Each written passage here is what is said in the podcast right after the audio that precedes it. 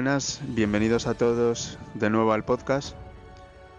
En el episodio de hoy hablaremos sobre el ayuno, más concretamente sobre el ayuno intermitente o estratégico.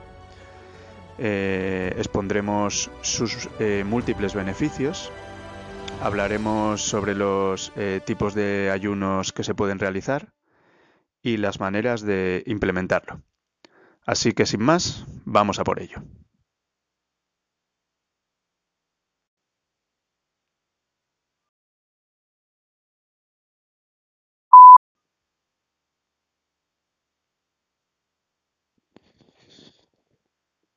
Cómete a ti mismo. El maestro de la alimentación es el ayuno. Alejandro Jodorowsky. Una de las estrategias más efectivas y gratuitas que podemos implementar en nuestra vida es el ayuno intermitente. Se trata de una práctica que posee mucho sentido, teniendo en cuenta que a lo largo de nuestra historia hemos practicado el ayuno de forma forzada desde el principio de los tiempos. Antiguamente, nuestros antepasados se veían obligados en muchas ocasiones a realizar ayunos en épocas en las que el alimento escaseaba. Para ellos era algo natural, y recordemos que aunque nuestro mundo ha cambiado drásticamente y no se parece en nada a aquel, nuestro cuerpo y nuestra mente continúan siendo muy similares al de nuestros ancestros y por lo tanto anhelan las costumbres ancestrales.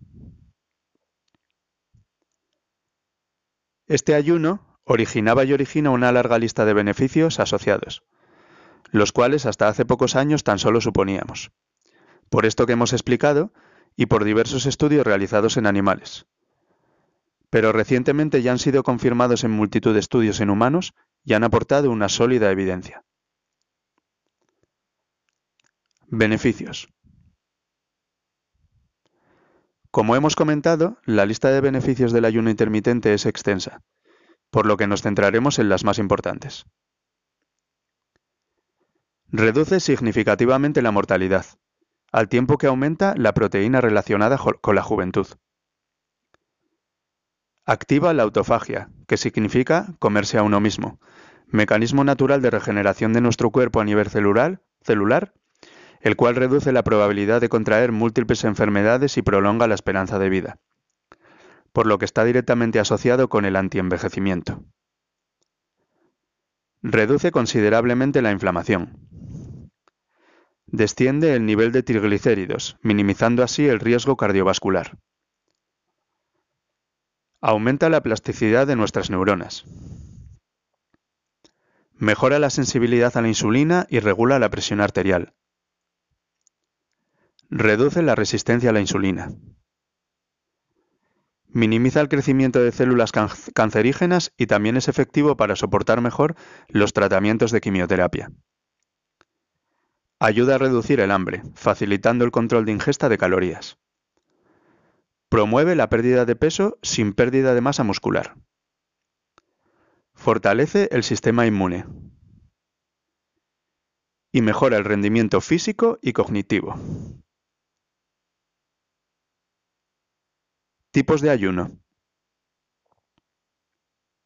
Existen muchos métodos para implementar el ayuno en nuestra vida cotidiana. Enumeraremos a continuación los más habituales y recomendables. 12-12.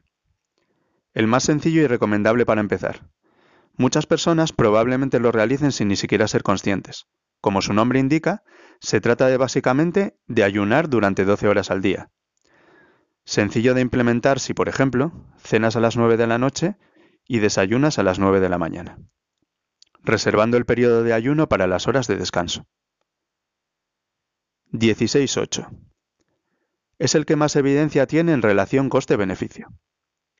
Con un poco de voluntad se puede conseguir sin demasiados problemas. Consiste en restringir la ingesta de a 8 horas al día y ayunar las 16 horas restantes saltándose una de las tres comidas principales, preferentemente desayuno o cena, dependiendo del estilo de vida de cada uno.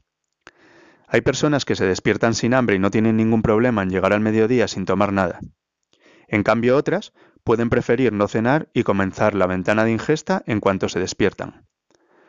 No importa demasiado, los beneficios son los mismos, por lo que busca la mejor manera que te funcione. Tampoco es necesario realizarlo a diario, con un par de días a la semana suficiente para conseguir todos sus beneficios. 24 horas. Se trata de permanecer sin comer durante un día completo, uno o dos días a la semana. Si deseas implementarlo, es aconsejable hacerlo una vez que nos hemos adaptado a los métodos citados anteriormente. Días alternos. Se basa en combinar días en los que comes completamente normal con otros en los que restringes la ingesta a las calorías mínimas que tu cuerpo necesita para funcionar.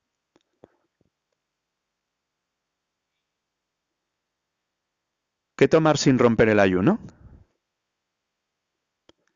No es una pregunta sencilla, porque no existe evidencia clara, y hay bastante debate en torno a este tema. Los estudios actuales apuntan a que las bebidas sin calorías o con un mínimo de las mismas no rompen el ayuno, por lo cual tanto el café y el té como cualquier infusión estarían permitidas. Si no estás acostumbrado a tomar café solo, no pasa nada por echarle una pequeña cantidad de leche o una cucharadita de miel, el resto de alimentos en principio deberían evitarse durante los periodos de ayuno. Resumen. El ayuno intermitente es uno de los mejores métodos que existen para mejorar tu salud.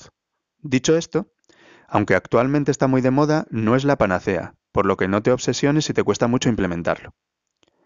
Si sientes ansiedad cuando lo haces, no te fuerces y aplázalo a otra época en la que te sientas más preparado. Comienza progresivamente. No pases de hacer tres comidas al día a estar un día entero sin comer porque fracasarás. Ve poco a poco hasta encontrar el método que mejor te funciona a ti. Con el tiempo, al percibir que puedes estar muchas horas sin comer y comprobar que posees la misma energía o incluso más que antes, disfrutarás de no depender tanto de las comidas y te sentirás más libre en el día a día.